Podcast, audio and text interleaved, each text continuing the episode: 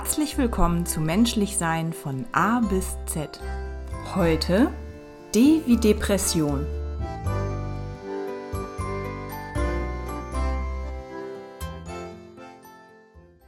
Herzlich willkommen zur neuen Folge von Menschlich Sein. Heute geht es wieder um ein sehr wichtiges Thema, nämlich das der Depression und ihr Zusammenhang mit der Berufswelt. Und genauer möchte ich heute darüber sprechen, was passieren kann, wenn man über einen längeren Zeitraum hinweg entgegen seiner eigenen persönlichen Überzeugung lebt und handelt, weil man nämlich in einem Job feststeckt, den man innerlich eigentlich komplett ablehnt. Und als Gesprächspartner konnte ich für dieses Thema einen alten Freund gewinnen, den ich jetzt ganz herzlich begrüße. Hallo, schön, dass du da bist. Ja, ich freue mich auch hier zu sein. Hallo. Wir kennen uns jetzt ja seit über 20 Jahren, haben zum Teil auch schon zusammen gearbeitet und kennen uns dementsprechend sehr gut. Die ZuhörerInnen kennen dich aber natürlich nicht und deswegen würde ich sehr gerne, bevor wir zum heutigen Thema kommen, äh, ein paar Aufwärmfragen stellen. Bist du damit einverstanden? Ich bin damit einverstanden. Super. Also, es sind fünf Stück und wir starten mit Frage Nummer eins. Würdest du auf eine einsame Insel ziehen? Welche drei Gegenstände würdest du mitnehmen?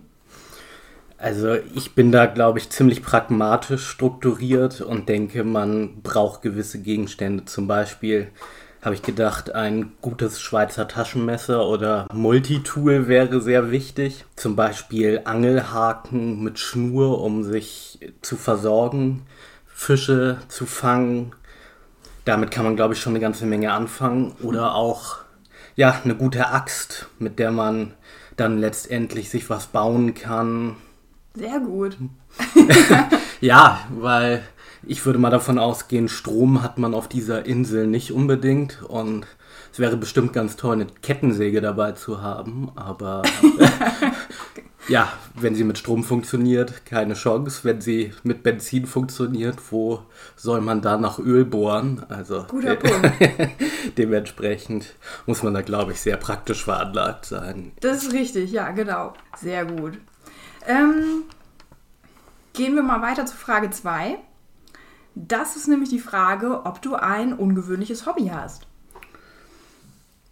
Ich finde äh, ungewöhnlich in dem Zusammenhang immer ein bisschen schwierig, weil ja, wenn man so global betrachtet, findet man, glaube ich, für wirklich fast alles Mitstreiter.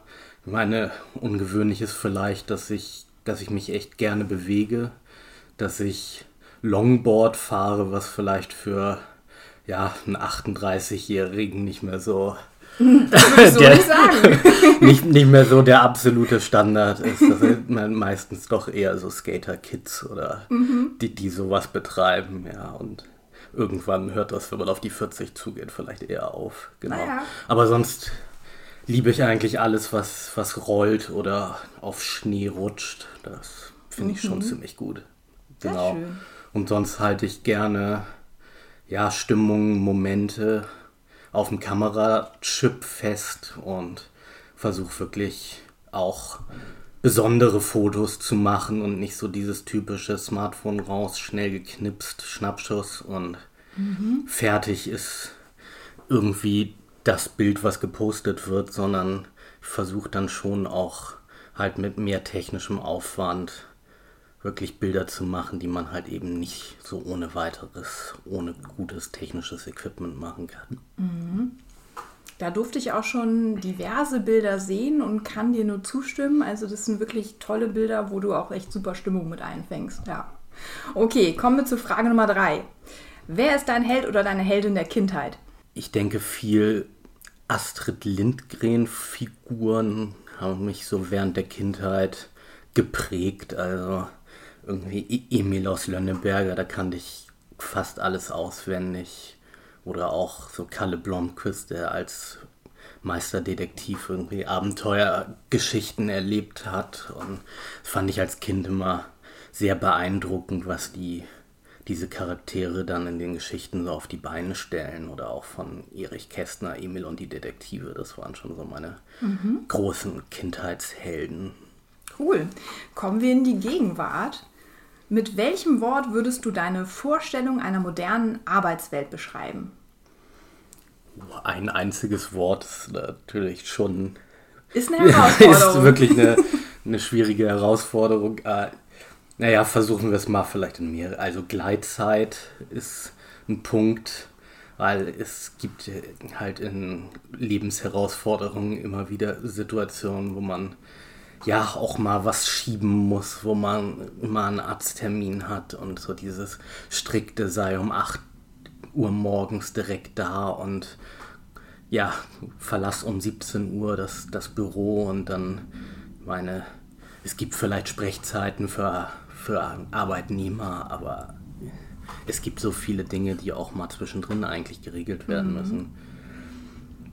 Ja, dementsprechend ist da eine Flexibilität mittlerweile doch angebracht, genauso wie auch Möglichkeiten zum Homeoffice. Und ich denke auch so, flache Hierarchien ist so ein, so ein Wort, was viel verwendet wird, aber letztendlich überhaupt nicht realisiert wird, weil dann mhm. doch ganz viel Ego-Trips in diesen Bereichen herrschen. Mhm. Ist gerne eine viel verwendete Floskel. Genau, und letztendlich bedeutet das ja auch, dass niemand, der jetzt irgendwie jemandem quasi höher gestellt ist, eigentlich auf den in der Arbeitnehmerwelt darunter wirklich ja den realisiert und auch einsieht, dass der vielleicht in dem Bereich fähiger ist. Hm. Okay, dann habe ich noch eine Aufwärmfrage für dich. Okay. Und die ist, der beste Rat, den du je bekommen hast, ist? Ähm, ein Therapeut aus einer Akutpsychosomatik hat tatsächlich mal zu mir gesagt, so in Panik reagiere ich, als ginge es ums Überleben.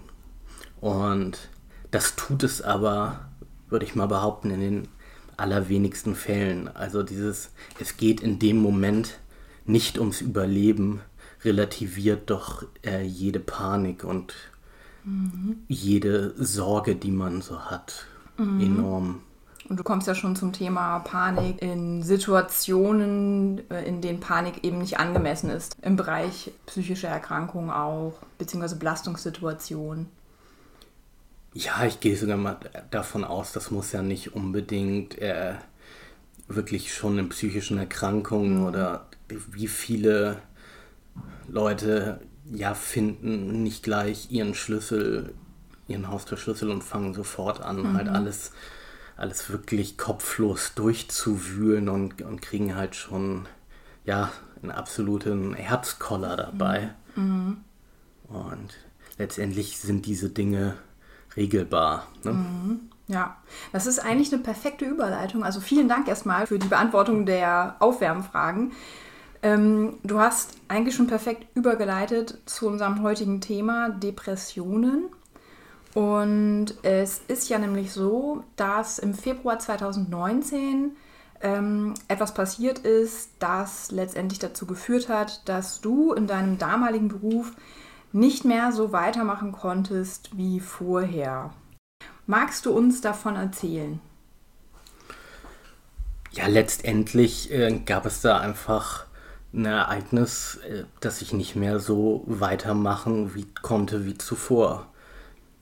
Ich habe wirklich plötzlich extreme Schlafprobleme bekommen, wollte partout nicht mehr meiner Arbeit nachgehen oder selbst, was heißt wollte, ne? ich, ich konnte nicht. Also so eine innere Blockade. Es oder? war eine Blockade und mhm. auch so, dass ich ja zum Teil so gezittert habe.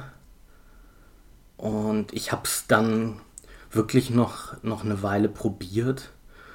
Und ja, es ging nicht. Ja, da durch, dass ich äh, da im Außendienst gearbeitet habe und täglich auch gerne 200 oder mehr Kilometer gefahren bin, war es dann halt für mich auch irgendwann so, dass ich gesagt habe, es ist auch einfach zu gefährlich. Ja, du, mhm. du hast nicht geschlafen, du hast so eine innere Unruhe, kannst dich im Prinzip nicht konzentrieren, was, was tust du hier, Mhm. Und du setzt ja dann nicht nur dich selbst einer extremen Gefahr aus, sondern ja, letztendlich auch andere im Straßenverkehr. Mhm. Ja. Und eigentlich war es schon unverantwortlich, dass ich es überhaupt noch eine Weile probiert habe.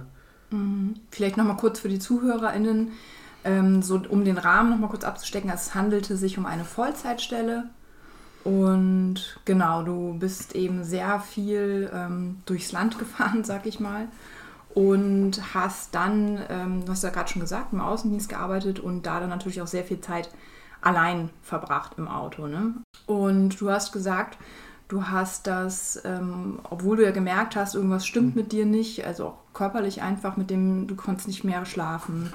Du hattest diese Zitteranfälle und eigentlich auch so diese innere, dieses innere, diese innere Ablehnung überhaupt, ähm, wieder nächsten Tag weiter zu starten mit der, mit der Arbeit. Ähm, du hast gerade gesagt, du hättest es ja noch eine Zeit lang versucht. Tatsächlich hast du ja wirklich lange versucht, da noch gegen anzugehen und eben dieses Leben fortzusetzen, das du vorher kanntest, ähm, auch wie ich empfunden habe, aus so einer Art Pflichtbewusstsein heraus. Kommt es dem nahe oder ist es eine falsche Fremdwahrnehmung? Nee, das ist schon soweit richtig. Ne? Also gerade so dieses, ja, erstmal Zähne zusammenbeißen, ziehst mhm. durch. Und so ein Eingestehen, äh, das funktioniert jetzt nicht mehr. Ne? Das ist, glaube ich, schon auch einfach so eine Wesensart, so, ein, so eine Charaktereigenschaft. Das mhm. trotzdem noch weiter zu probieren. Und das war dann der Auslöser, dass ich, dass ich wirklich so nicht mehr weitermachen konnte. Aber wenn man das dann im Nachhinein reflektiert, gab es natürlich vorher schon enorme Anzeichen. Also dieses Gefühl hat, ich schleppe mich von Wochenende zu Wochenende, schleppe mich dann irgendwie vom, vom Urlaub zum nächsten Urlaub. Mhm. Was aber auch nicht so richtig gut funktioniert, ne? weil wenn man dann auch das Wochenende eigentlich kaum noch genießen kann, man schon so dieses am Sonntagnachmittag ist schon wieder, oh, bloß soll dieser Montag nicht kommen. Mm. Dieses Unbehagen vor dem Montag ist dann irgendwie den ganzen Sonntag schon präsent, was dir dein Wochenende dann echt auf die Hälfte dann direkt schon mal verkürzt, was deine Erholungszeit auch angeht, ne? Ja, natürlich. Und eine ganz große, große Eigenschaft von, von Depressionen ist, dass auch äh, schöne Situationen und die, die einem eigentlich Spaß machen, dass man die immer weniger genießen kann. Mhm. Also das ist jetzt gerade schon genannt, das Wort Depression. Also unsere ZuhörerInnen konnten es sich wahrscheinlich denken, aber du hattest vorhin den Start erzählt, wo einfach dein Körper gesagt hat, so ich mache jetzt nicht mehr mit. Wie war das an dem Tag? Also was ist da ähm, genau passiert und vor allem, wann hast du dann auch deine Diagnose bekommen oder was hast du dann überhaupt gemacht, als du gemerkt hast, hm, okay, jetzt geht's, jetzt geht wirklich gar nichts mehr? Ja, ich bin, bin dann tatsächlich als ersten Schritt zum Hausarzt und habe das berichtet. Der war dann auch so ein bisschen überfordert, hat mir so einen Notfall Termin quasi so einen Code aufgeschrieben für Psychiater. Mhm. Gibt es dann halt, da kann man bei der Kassenärztlichen Vereinigung des Bundeslandes anrufen und soll dann so einen äh, Facharztterminvergabe schneller bekommen. Mhm. Hat das geklappt? Ich habe mich dann darum gekümmert, dass ich auch Psychotherapie bekomme mhm. und das hat tatsächlich relativ schnell geklappt. Da berichten viele, dass das auch ganz lange dauern kann. Mm, ja, das stimmt. Das ist ja teilweise auch bundeslandabhängig, beziehungsweise ehrlich gesagt auch manchmal einfach Glückssache, ne? ob man jetzt äh, 20 oder 30 PsychotherapeutInnen anrufen muss, um einen Termin zu bekommen oder vielleicht tatsächlich nur zwei oder drei. Also genau. Wie ist das dann ähm, weitergegangen? Also du hast gesagt, du hast dich um eine Therapie gekümmert. Das kann ja wahrscheinlich auch gar nicht jeder leisten in so einer Situation. Aber das hatte ich dann erstmal abgefangen sozusagen und ja, dann hast du ja ganz viel an dir gearbeitet. Ja, äh, ich würde sagen, da gibt es halt auch wirklich immer, immer zwei Bausteine. Ne? Auch wenn viele das nicht wollen, sind da natürlich auch Medikamente, Antidepressiva eine Möglichkeit, einen auch wieder in die Lage zu versetzen, äh, eine Therapie zu machen. Meistens geht es darum, einen überhaupt erstmal wieder zu, zu stabilisieren emotional. Mhm. Und ich habe halt ein Antidepressivum bekommen, was, was dann auch müde gemacht hat und mich dadurch dann auch hat wieder schlafen lassen. Ja. Mhm. Sag mal, wie ist das bei dir? Welche Erfahrung hast du mit Depressionen in der Öffentlichkeit gemacht? Also ist das immer noch ein Tabuthema, insbesondere in der Berufswelt? Also es hat ja durchaus einen Grund, dass ich hier heute anonym bleiben möchte. Mhm. In der Öffentlichkeit, da hat sich extrem viel getan. Es gibt diverse Prominente auch, die wirklich vorne, vorne vorstehen als Speerspitze und auch ja, Schirmherr zum Beispiel von der Depressionsliga ist der Thorsten Schreter. Mhm. Auch Tim Melzer, der berühmte Koch, hat über seinen, seinen Burnout schon gesprochen. Mhm. Oder auch, ja, Ferdinand von Schirach hat in der Talkshow auch schon mal sowas angedeutet. Als bekannter Schriftsteller und auch ziemlich aktuell hat Nora Tschirner im Süddeutsche Zeitung Magazin einiges darüber bereitwillig erklärt und mhm. dazu Aufklärung gesorgt. Aber trotzdem ist ja nicht ansatzweise die Empfehlung, dass man da irgendwas in seinem Lebenslauf drüber. Du meinst es gerade, wenn längere Ausfallzeiten durch eine Erkrankung dann auftauchen, oder? Genau. Ja. Und es ist nach wie vor für viele sehr schwer nachzuvollziehen und auch sehr schwer vorstellbar, was bedeutet das letztendlich mhm. und was bedeutet das auch mit einem potenziellen Arbeitnehmer. Da geht es dann immer um, wie belastbar ist jemand. Mhm. Ich habe auch so das Gefühl, dass es auch nicht unbedingt hilfreich ist, dass ähm, das Wort depressiv oder Depression ähm, so eine unfachmännische, sag ich mal, Parallelbezeichnung in, in unserer Gesellschaft hat, also in der Alltagssprache. Ne? Also wie schnell oder wie oft hat man schon gehört, dass jemand gesagt hat, ach Gott, das Wetter macht mich ganz depressiv und das ist dann vielleicht nicht böse gemeint, aber letztendlich ist es halt eine Verharmlosung des Wortes an sich auch. Und man darf ja nicht vergessen, wir sprechen hier von einer schweren Erkrankung. Also Depressionen sind eine Erkrankung und können natürlich zu weiteren Erkrankungen führen, aber es ist an sich schon wirklich eine medizinisch anerkannte Erkrankung und ja, deswegen habe ich auch manchmal das Gefühl, das ist so ein bisschen schwierig, weil man allgemein denkt, man wüsste schon, worum es sich handelt. Das ist halt irgendwie eine Verstimmung oder ja, dann ist man halt mal ein bisschen traurig oder so. Aber das ist ja letztendlich grundfalsch. Und das ist dann, kann ich mir vorstellen, für Menschen, die dann mit Depressionen zu tun haben oder die selbst einfach an Depressionen erkrankt sind, auch nicht einfach damit umzugehen, beziehungsweise wahrscheinlich ist das auch sehr anstrengend. Das wäre natürlich schon irgendwie einfacher, das gilt für alle Erkrankungen, ähm, wenn das Umfeld ja wüsste, was genau jetzt die Person hat, beziehungsweise welcher Umgang da angemessen wäre. Ja, ich denke auch, es wird auch gerne vermieden, das so direkt in den Mund zu nehmen. Ne? Es wird dann gerne von auch irgendwie Burnout gesprochen, weil schon alleine dieses Mann ist ausgebrannt. Mhm. Das impliziert so, man hat vorher was geleistet mhm. und deswegen darf man jetzt auch äh, ausgebrannt sein. Mhm. Das ist ja irgendwie letztendlich gibt es Burnout als als ICD-Code Diagnose überhaupt nicht, sondern mhm. ist genauso auch eine, eine Form von Depression. Genau, gut, dass du das sagst. Ähm, der, also Burnout als ICD-Code ähm, soll ja in den nächsten, also in den ICD-11-Katalog mit aufgenommen werden, ist zumindest in Planung. Aber aktuell genau ist das überhaupt kein Diagnoseschlüssel, den jetzt ein Arzt aufschreiben könnte oder eine Ärztin aufschreiben könnte. Aber ja, genau, genau wie du sagst. Ne? Also man hat für etwas gebrannt, man hat sich verausgabt, man hat ganz viel von sich gegeben. Schrägstrich, jetzt darf man auch mal krank sein, aber bitte auch dann wieder gesund werden. Also ich finde, das schwingt schon auch zum Teil je nachdem natürlich in welchem Umfeld man sich befindet, aber es schwingt schon durchaus auch oft in unserer Leistungsgesellschaft dieser Ton mit. Auf jeden Fall, ja. Kommen wir mal zurück zu, ich sag mal, pragmatischeren Ansätzen.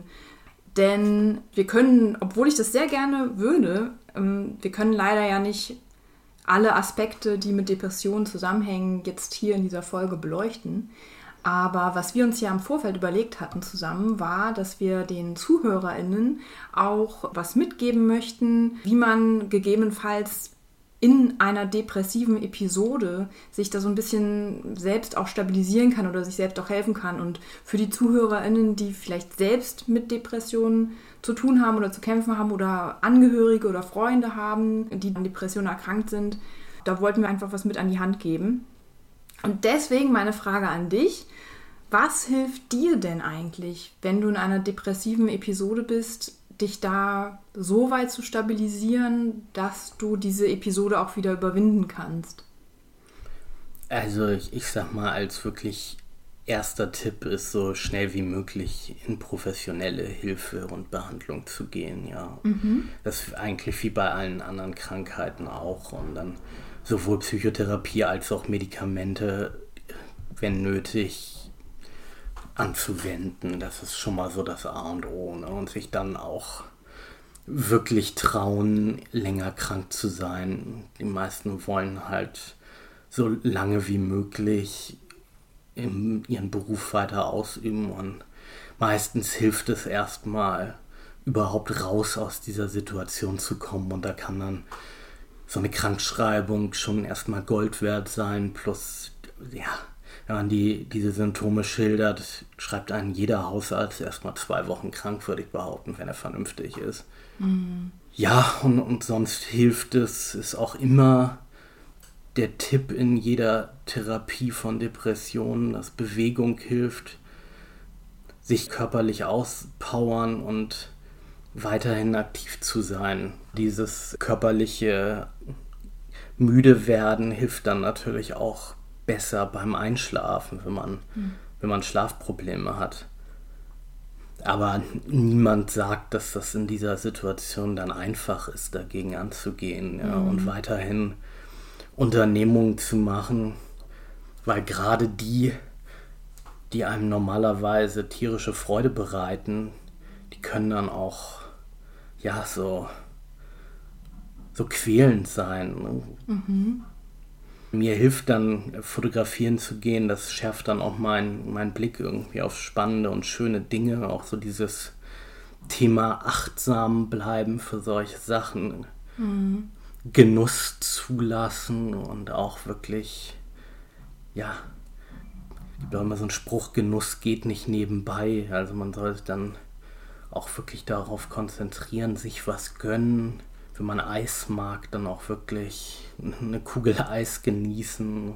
Mhm. Das, das, klingt alles so, so banal, aber wenn ja, wirklich plötzlich auf nichts mehr Lust hat und irgendwie alles blöd und zu viel wird, dann ja, sind diese Kleinigkeiten, die das, die das Leben so ausmachen, verdammt wichtig. Mhm was mir dazu auch noch einfällt als direkte Frage, was kann denn dein direktes Umfeld für dich tun in so einer Episode? Also gibt es da überhaupt etwas, was dieses Umfeld tun kann oder auch lassen?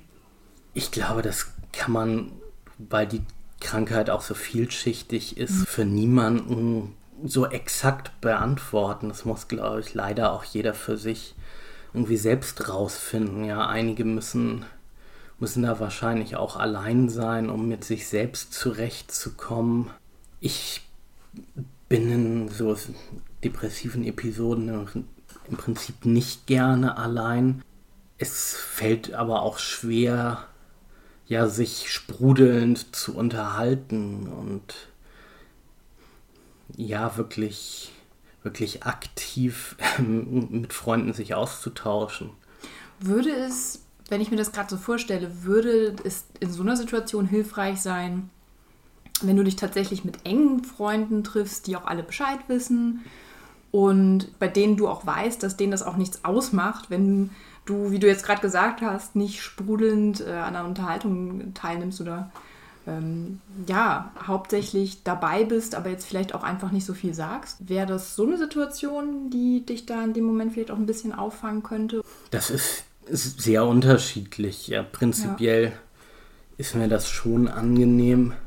Auf der anderen Seite finde ich es manchmal auch extrem schade, wenn ich dann so, so unbeteiligt dabei bin und nicht so richtig in den Gesprächen auch weiß, was ich dazu beizutragen habe. Mhm. Auch da ist es so, einige Leute können da sehr gut mit einem umgehen und können das auch akzeptieren, dass da jetzt nicht, nicht besonders schnell irgendwelche großartigen Konversationen passieren und vielleicht auch mal langsam geantwortet wird von mhm. demjenigen und andere, die ziehen sich dann auch aus so einem Bekanntenkreis vielleicht an einem zurück, wenn man dann auch vielleicht öfter es einfach nicht schafft und absagen muss. Die haben dann auch einfach nicht mehr so diese Geduld zu sagen, ich probiere es immer mal wieder, mich mit demjenigen zu treffen. Das ist halt sehr schade, weil auch immer so diese Empfehlung ist, sich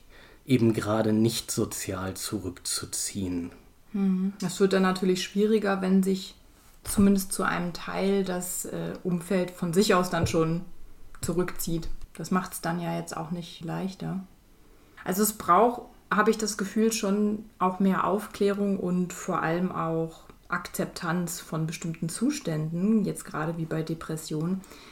Im privaten Umfeld, wie aber ja auch im beruflichen, ist nämlich noch eine Frage, die mir gerade einfällt.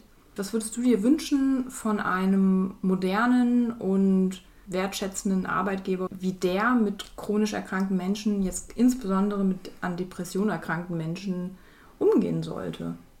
Ich glaube, sehr gut ist, wenn wirklich in dieser Arbeitswelt auch eine gewisse Flexibilität herrscht. Ne? Mhm.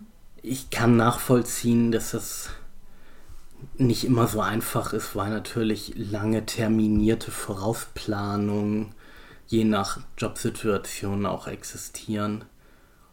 Und dann ist es schon auch nicht immer möglich zu sagen, jetzt kann ich gerade mal keinen Vortrag halten oder irgendwo referieren und müsste jetzt für mich einfach stille Büroarbeit oder Bearbeitung für mich alleine einfach absolvieren. Das heißt zeitliche Flexibilität, aber vielleicht könnte man sich ja auch so Modelle vorstellen wie personelle Flexibilität.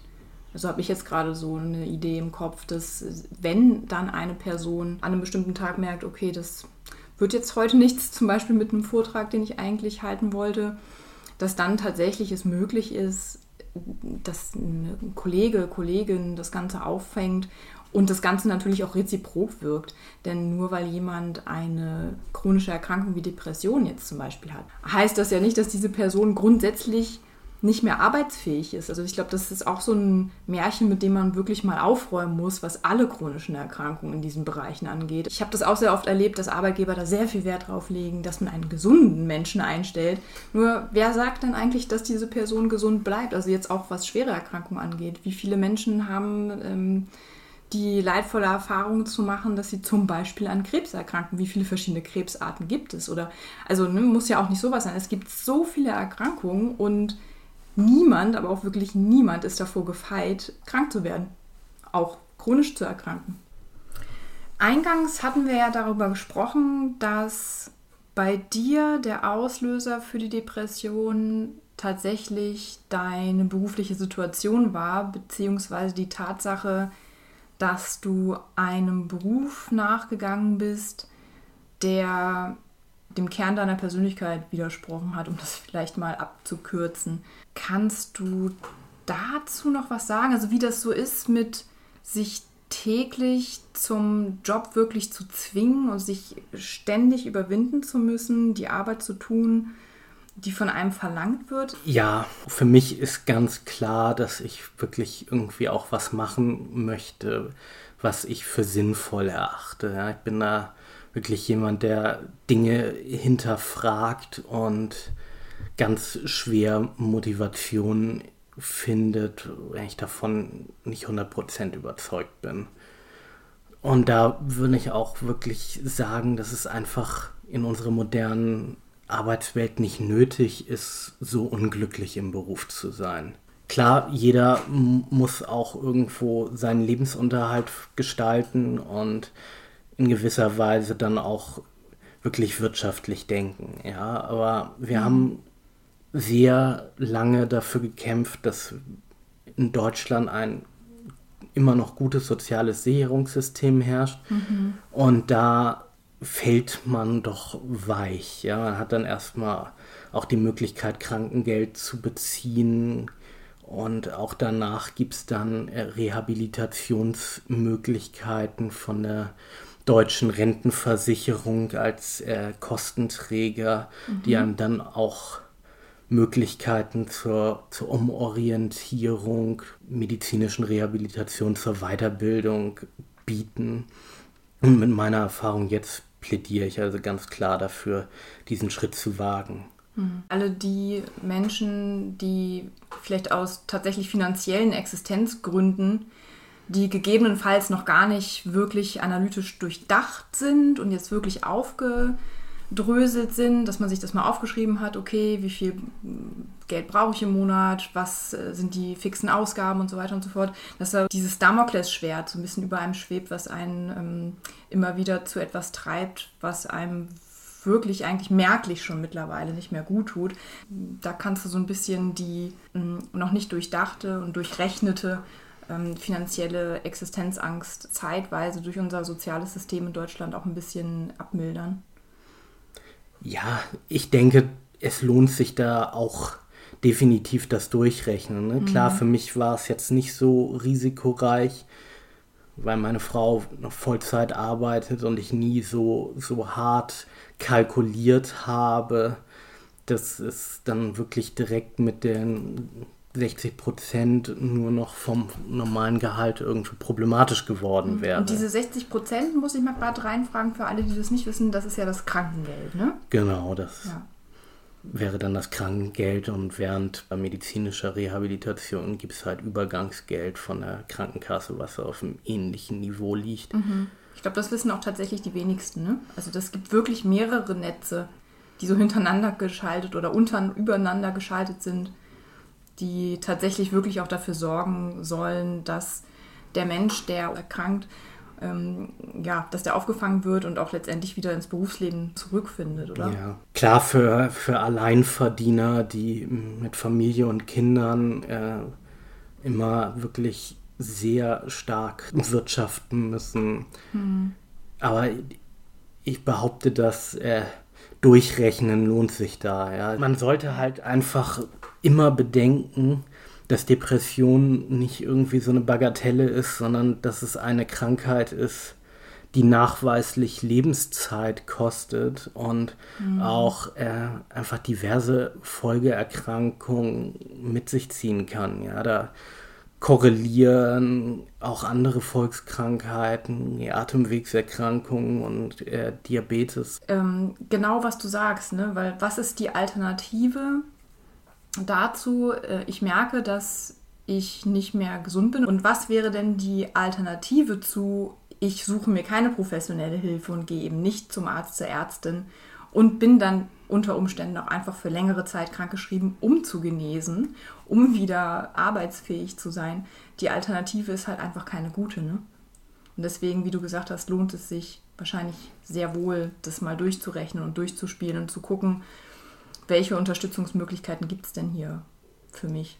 Ja, und halt wirklich so dieses, nur ein gesunder Geist schafft dann auch irgendwie einen fitten Körper. Ne? Das hängt schon auch intensiv miteinander zusammen. Und jeder, der schon mal wirklich vor wichtigen Terminen aufgeregt war, nervös war, der weiß ja auch, wie, wie das äh, körperliche Ursachen hat. Ne? Dass man irgendwie der Darm ist, der vorher verrückt mm. spielt, der Bauchschmerzen oder die, die Schweißausbrüche, das hängt halt alles extrem miteinander zusammen. Und so eine psychische Dauerbelastung, die hat halt dann auch wirklich körperliche Auswüchse. Das darf mhm. man überhaupt nicht vergessen. Ja, ich würde gerne noch mal auf Depressionen an sich zurückkommen. Also wir sprechen ja jetzt über ähm, eine Depression, die sich aus einem beruflichen Missstand heraus entwickelt hat, also aus einer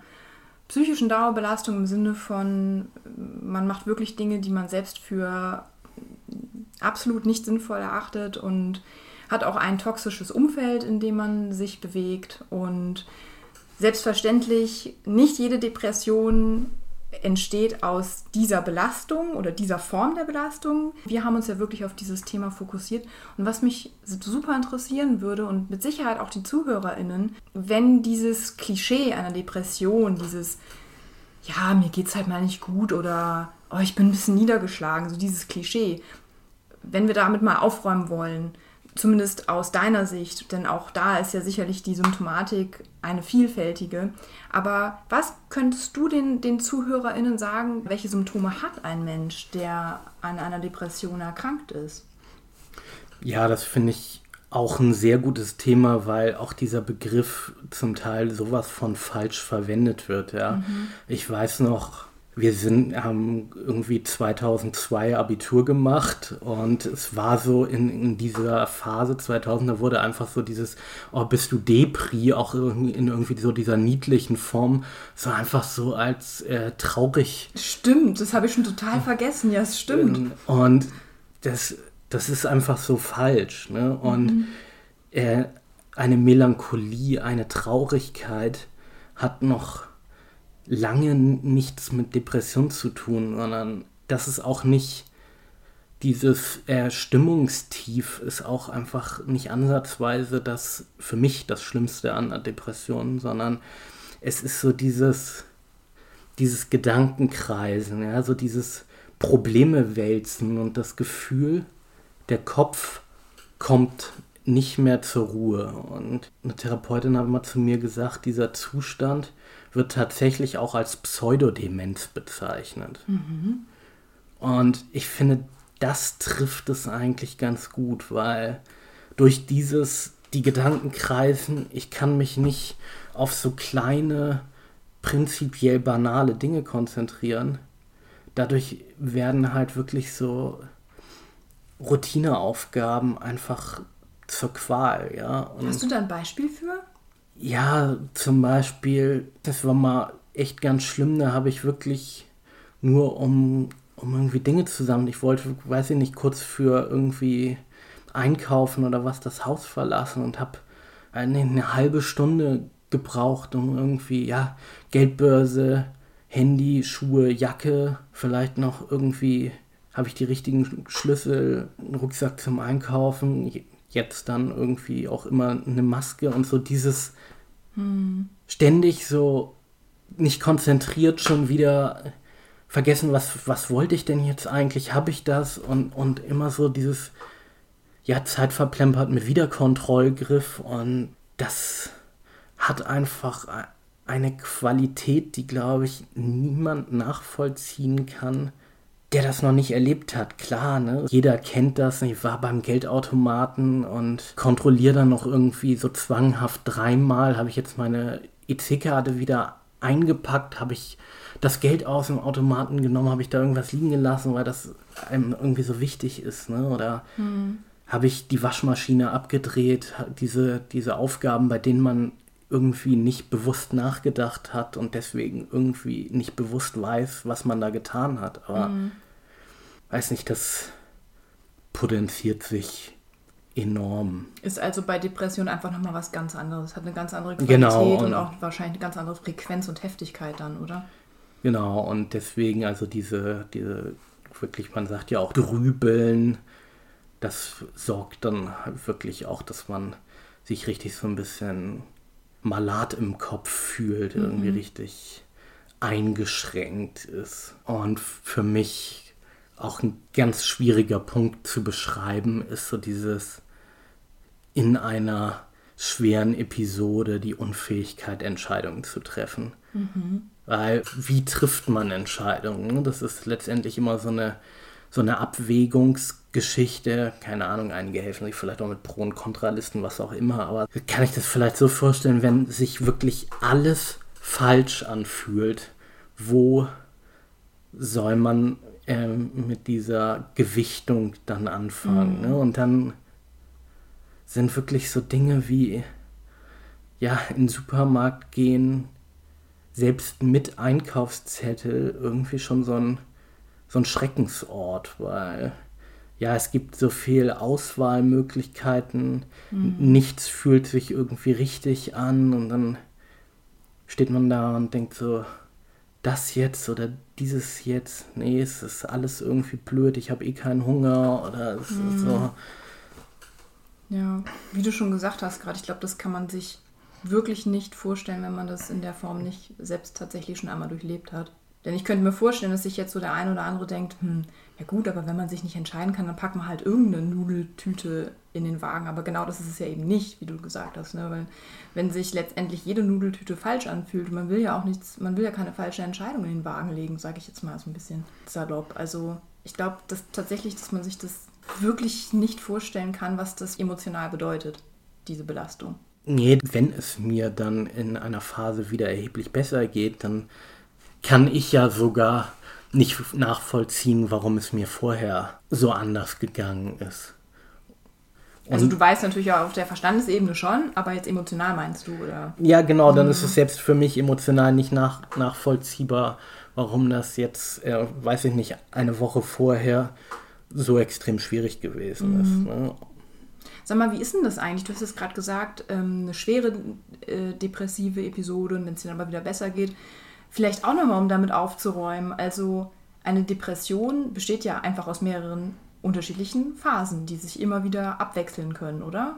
Das ist auch extrem äh, schwer zu beantworten, mhm. weil die, jeder einfach unter sehr unterschiedlichen Facetten auch dieser Krankheit leidet. Ja? Mhm. Und es auch so viele verschiedene Abstufungen gibt, ob jetzt jemand eher eine mittelgradig schwere Dep Depression hat oder eine leichte Depression oder ob es phasenweise ist oder eher die, die ganze Zeit irgendwie eine, eine gedrückte Stimmung hat. Also echt ein hochkomplexes Thema, eine hochkomplexe Erkrankung, ne? Ja, ich hatte halt auch schon, schon Phasen, die man dann wiederum als Hypoman bezeichnet, also Hypo für unter, also nicht jetzt direkt eine Manie, in der man irgendwie völlig über ein gesundes Euphorie-Level hinausschießt, aber schon wiederum Phasen, in denen ich mich extrem gut und extrem fit gefühlt habe, die dann mhm. wiederum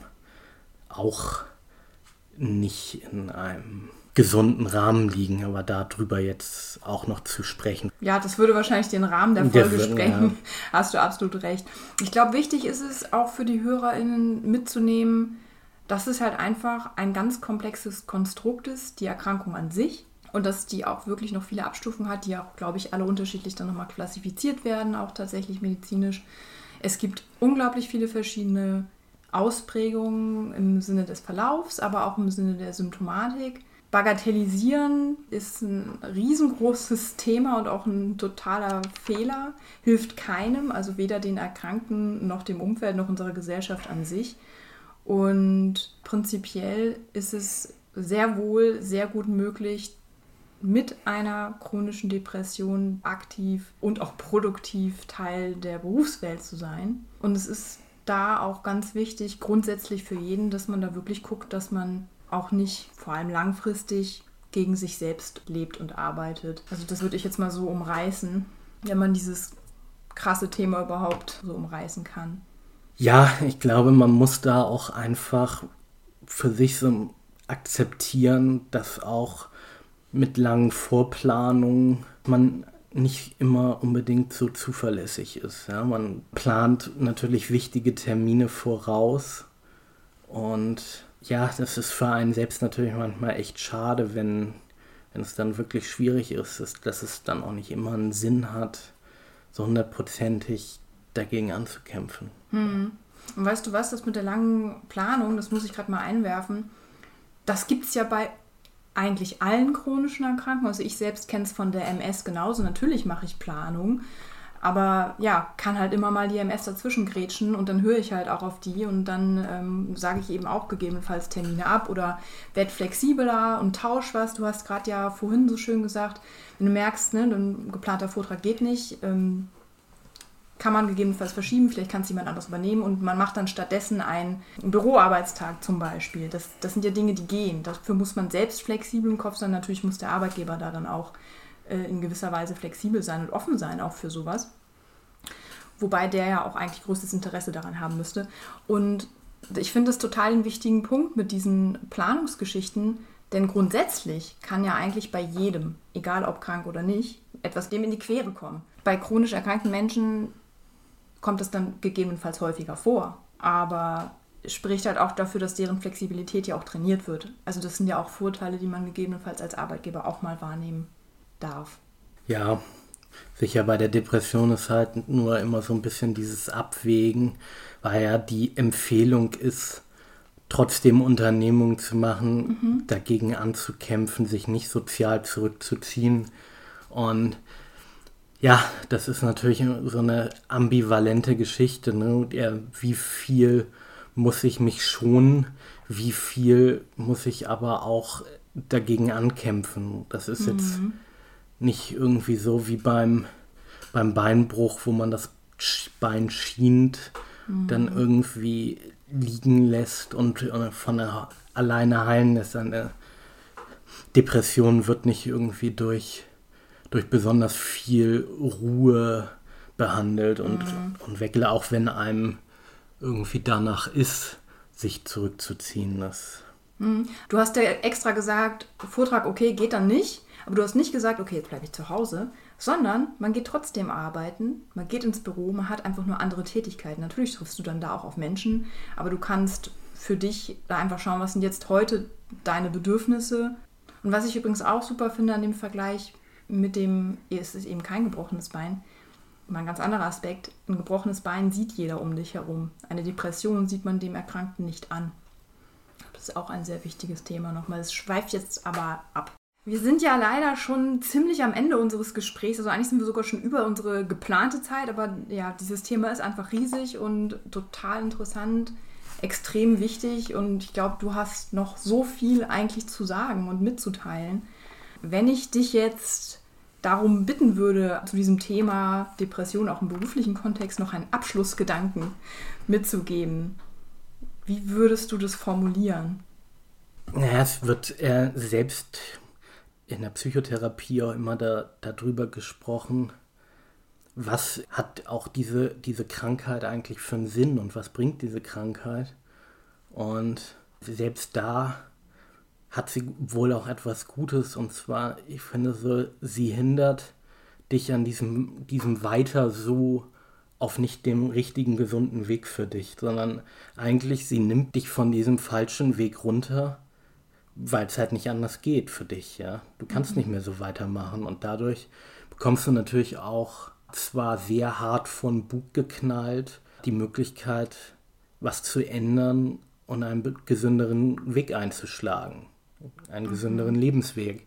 Dass das natürlich nicht ansatzweise einfach ist und dass das nicht nur steinig, sondern dass da eigentlich riesige Geröllbrocken und steile Anstiege als Hindernisse sich bieten, das bestreitet niemand. Ne? Und, aber ich bin trotzdem überzeugt, dass das heilbar ist und dass auch irgendwie danach wieder fruchtbare Täler, Plateaus warten, in denen man ja wieder besser in seinem Leben zurechtkommt. Mhm. Ja, vielen Dank. Sowieso vielen Dank, dass du das alles mit uns geteilt hast, für deine Offenheit und man merkt ja auch richtig an, es ist dir halt total wichtig, dass dieses Thema auch wirklich mal anders in unserer Gesellschaft wahrgenommen wird und in, in seiner Ganzheit mehr verstanden wird. Und ja, also wie gesagt, nochmal vielen Dank für dein Vertrauen, für deine Zeit. Ich hoffe, wir konnten mit dieser Folge ein bisschen über das Thema aufklären und konnten den ZuhörerInnen vielleicht auch vermitteln, wie wichtig es ist, den richtigen Zeitpunkt zu finden bei bestimmten Dingen, die einem nicht gut tun, den Absprung zu finden. Also, ich hoffe, es hat den ZuhörerInnen genauso gut gefallen wie mir, diese Zeit mit dir. Und ich wünsche dir von Herzen weiterhin alles Gute. Dankeschön. Ja, vielen Dank, dass ich hier sein durfte. Hat auch irgendwie Freude bereitet, darüber zu sprechen. Ich hoffe, es sind einige dieser Gedankenansätze rübergekommen, die ich loswerden wollte. Und vielleicht habe ich dafür gesorgt, dass man sich das eher vorstellen kann und eher dafür Verständnis aufbringen kann, was so eine Form von psychischer Erkrankung bedeutet. Mhm, da bin ich mir ganz sicher. Also, dann auf Wiedersehen, macht's gut. Tschüss. Wenn ihr mich nicht nur hören, sondern auch etwas von mir lesen möchtet, besucht mich gerne auf julia-hautz.de oder auf Instagram. Dort findet ihr mich unter juliahautz sichtbar wertvoll.